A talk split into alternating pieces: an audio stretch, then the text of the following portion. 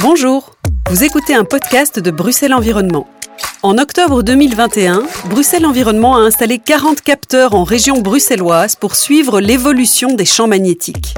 Un projet pilote mené pour une période de 4 ans grâce au financement d'Innoviris. Blaise Godefroy, expert au département technologie et rayonnement de Bruxelles Environnement, nous explique les enjeux de ce projet qui s'intitule STOOMP. Bonjour Blaise. Bonjour.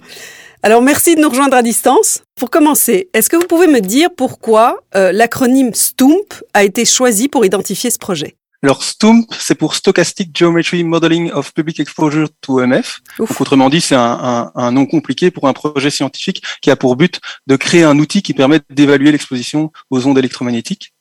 Et dans le cadre de ce projet, on a installé une quarantaine de capteurs qui permettent de mesurer l'exposition en temps réel tout au long de la journée. D'accord. Alors, est-ce que c'est nouveau pour Bruxelles Environnement de capter ces mesures euh, électromagnétiques? Alors, il faut savoir que Bruxelles Environnement dispose déjà d'un des systèmes de gestion et de contrôle les plus performants au monde.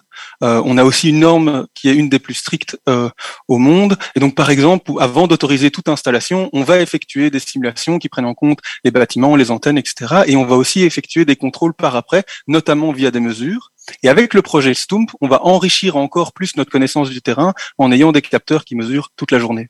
Alors c'est un projet sur lequel vous collaborez avec l'ULB, avec l'UC Louvain.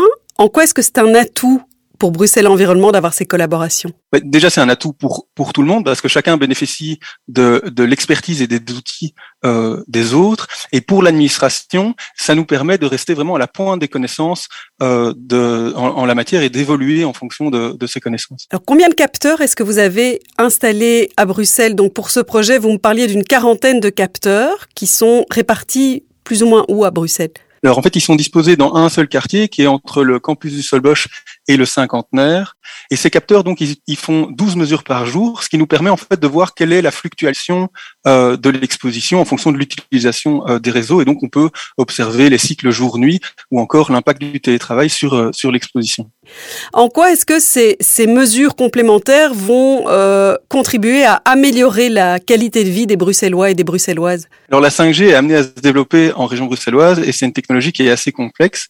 Et donc, il est essentiel de pouvoir bien la comprendre pour confirmer que les outils prévus par l'administration permettent bien de vérifier que les règles sont respectées.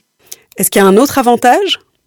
Alors oui, il y a aussi l'avantage de pouvoir valider le modèle scientifique développé dans le cadre du projet STOOMP pour à terme offrir un outil supplémentaire pour prédire l'exposition aux ondes électromagnétiques. Alors, si les Bruxellois et les Bruxelloises souhaitent avoir des informations sur les niveaux d'exposition dans leur quartier, qu'est-ce qu'ils peuvent faire? Alors il y a essentiellement euh, deux outils. Donc il y a une carte euh, qui est réalisée par euh, Bruxelles Environnement où vous avez toutes les antennes qui sont situées à Bruxelles et qui vous permettent de regarder dans des simulations 3D quelle est l'exposition dans votre propre maison.